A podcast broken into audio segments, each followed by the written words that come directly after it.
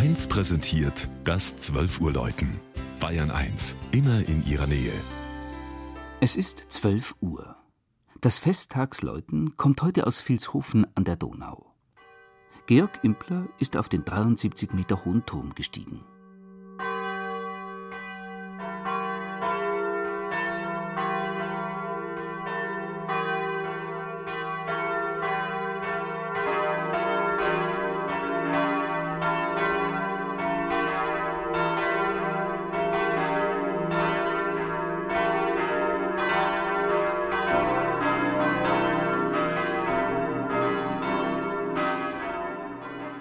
Das Bistum Passau hat zwei Dreiflüssestädte. Vilshofen ist die kleinere.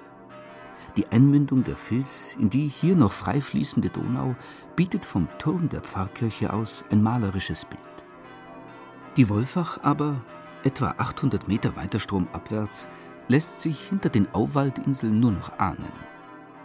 Die Lage von Vilshofen würde man also nicht anders als idyllisch nennen stieße man nicht an manchen Stadthäusern auf die Hochwassermarken vergangener Jahrzehnte. Dennoch brachte nicht das Wasser das größte Unglück über den seit dem Jahr 776 urkundlich belegten Ort, sondern das Feuer. Beim Stadtbrand von 1794 starben sechs Menschen und nur drei Häuser blieben unversehrt. Auch das Rathaus und die gotische Kirche Johannes der Täufer wurden zu Ruinen. Für das Gotteshaus traf es sich gut, dass der Wiederaufbau in die Jahre 1803 und 4 fiel, als auch Aldersbach, Niederalteich und das Augustinerchorherrenstift St. Nikolai in Passau säkularisiert wurden.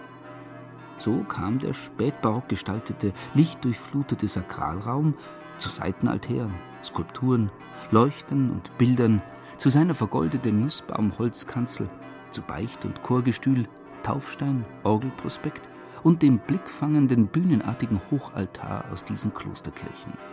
Das meiste Arbeiten aus der besten Zeit von Künstlern wie Carlone, Della Croce, Götz, Hafner oder Hartmann.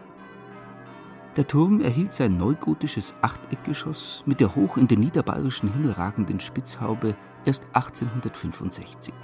Auch, dass das siebenstimmige Geläute der Vilshofener Pfarrkirche zu den vier prächtigsten Geläuten des Passauer Bistums zählt, verdankt es zum Teil dem Kloster Niederalteich.